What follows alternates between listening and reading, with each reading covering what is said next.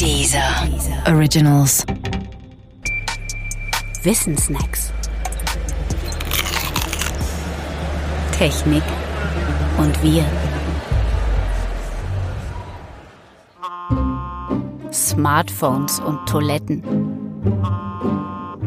Wenn beide, Smartphones und Toiletten, nicht Dinge wären, sondern Lebewesen, dann könnte man ihr Verhältnis mit als nahezu symbiotisch bezeichnen. Denn sie gehören in vielerlei Hinsicht zusammen. So manches Smartphone ist zum Beispiel hinsichtlich seines Ablebens auf die Toilette angewiesen, nämlich wenn es in selbige fällt.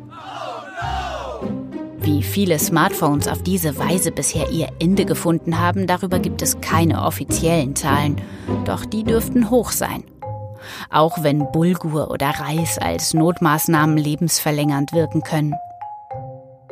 Auch was die Verbreitung von Keimen angeht, passen Smartphones und Toiletten wunderbar zusammen. Kein Mensch mit klarem Verstand würde mit einer Agar-Agar-Petrischale die Toilette aufsuchen und dort seine Geschäfte verrichten, um dann hinterher an der Petrischale zu naschen. Mit dem Smartphone aber tun das sehr viele. Obwohl es zwischen Petrischale und Smartphone als Nährboden für Keime keinen strukturellen Unterschied gibt.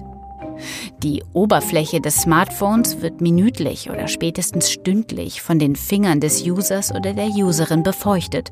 Ja. Und die kleinsten Kratzer auf dem Display sind vorzügliche Nahrungsmittelrückhaltebecken für Keime. Tasty. Da nützt es auch wenig, wenn man auf der Toilette erst spielt, liest oder schreibt, sich danach die Hände wäscht dann wieder auf das Display grapscht, um ein paar Minuten später in der Küche zum Fingerfood zu greifen oder den Kindern das Pausenbrot zu schmieren. Mm, tasty.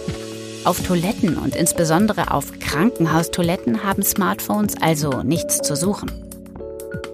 Manchen Etikette-Ratgebern ist das aber Schnuppe. Sie raten sogar, die Toilette mit Smartphone aufzusuchen, etwa wenn es um eine dringende Absprache gehe oder man gerade ein Date habe. Schon die Höflichkeit gebiete es dann, die Geschäfte auf einem stillen Örtchen zu erledigen.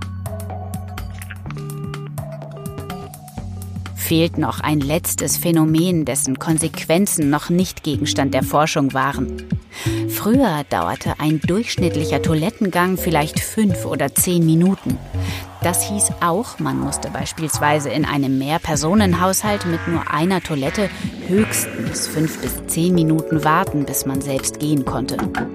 Heute sind Wartezeiten bis zu einer Stunde durchaus üblich. Was das volkswirtschaftlich bedeutet, wenn der Stuhlgang der Hälfte der Bevölkerung stundenweise zurückgehalten werden muss, hat noch niemand errechnet. Schade eigentlich. Wäre aber eine prima Aufgabe, vielleicht auch, um sie auf der Toilette zu erledigen.